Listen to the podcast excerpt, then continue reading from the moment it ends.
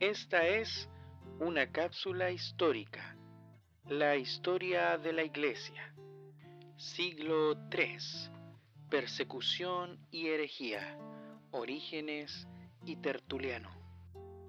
Muy buenas noches, queridos hermanos, queridos hermanas, amigos y amigas que nos escuchan en este podcast de cápsulas históricas en relación a la historicidad eclesiástica. Hoy continuamos con un nuevo podcast, eh, una nueva cápsula, específicamente el siglo III, que tiene que ver específico con la persecución y la herejía, hablando también con respecto a ciertos personajes de la historia de la iglesia como lo fue Orígenes y Tertuliano. Y partimos con una pregunta.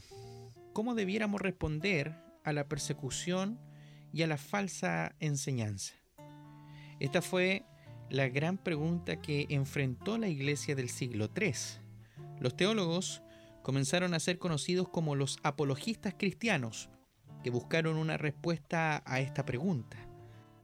La palabra apologista se relaciona con 1 de Pedro capítulo 3 versículo 15, donde Pedro dice que debemos estar listos para dar razón. En el griego, apología de la esperanza del Evangelio que está en nosotros. Desde el siglo II, apologistas tales como Justino Martín defendieron la verdad del Evangelio cristiano explicando las sagradas escrituras y a la vez refutando falsas acusaciones acerca de la fe cristiana. La Iglesia también respondió a la falsa enseñanza profundizando en la verdadera enseñanza de la Biblia. Dos figuras considerables que nos ayudan a entender cómo Cristo estaba edificando la iglesia, pero ellas también muestran cómo los mejores siervos de Cristo tropiezan y caen. El primero de estos dos fue Orígenes, uno de los pensadores y apologistas principales del siglo III. Orígenes ejerció su ministerio en la gran ciudad egipcia de Alejandría. A los 18 años de edad había comenzado a enseñar en la Academia Teológica de Alejandría y a través de varios de sus escritos, Orígenes hizo contribuciones importantes al entendimiento de las escrituras, las cuales no siempre fueron positivas. Influido por la tradición de la filosofía griega derivada de Platón, Orígenes tendía a plantear una dicotomía entre las cosas celestiales, es decir, lo bueno, y las cosas terrenales, lo malo.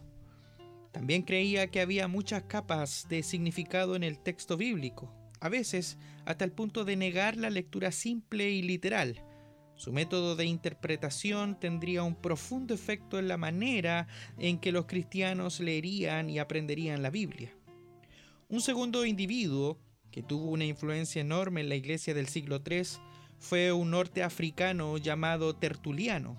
Nacido en una familia pagana, Tertuliano se convirtió al cristianismo cuando era adulto, y en su ministerio, Tertuliano luchó contra dos cosas importantes. En primer lugar, confrontó la falsa enseñanza llamada modalismo, la cual consiste en un error en relación con las tres personas de la Trinidad.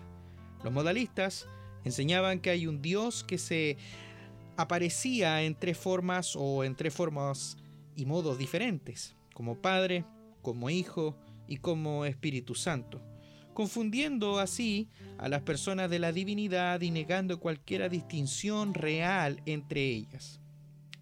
Esa enseñanza rechaza todo lo que las sagradas escrituras tienen que decir acerca de la comunión que Dios disfruta dentro de sí mismo como Padre, Hijo y Espíritu Santo.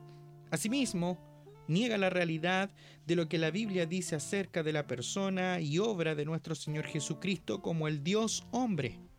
Tertuliano luchó vehementemente contra el modalismo y hasta donde sabemos fue la primera persona en la historia de la Iglesia que usó la palabra Trinidad.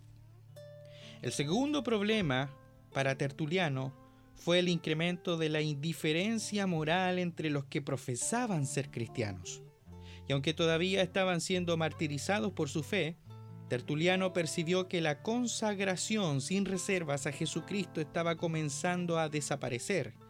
Se unió a una secta carismática fuera de la iglesia conocida como los montanistas, que eran rigoristas y ascetas interesados en nuevas revelaciones y profecías. Mm, no muy distante de lo que hoy actualmente conocemos. Tertuliano sintió que había encontrado entre los montanistas lo que había estado buscando en la iglesia general. Y aunque era un celoso defensor de la fe, Tertuliano tendía a dividir la palabra de Dios del Espíritu de Dios y del Espíritu de la palabra.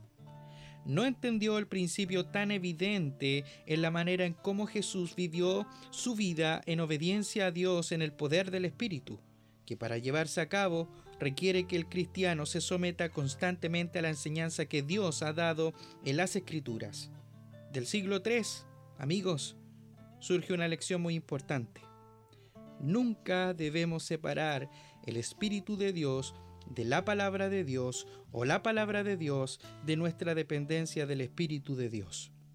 Si hombres con capacidades y dedicación como Orígenes y Tertuliano encontraron una gran dificultad en entender y aplicar este principio, nosotros también debemos tener cuidado al estudiar y aplicar las sagradas escrituras bajo la guía y la iluminación del Espíritu Santo.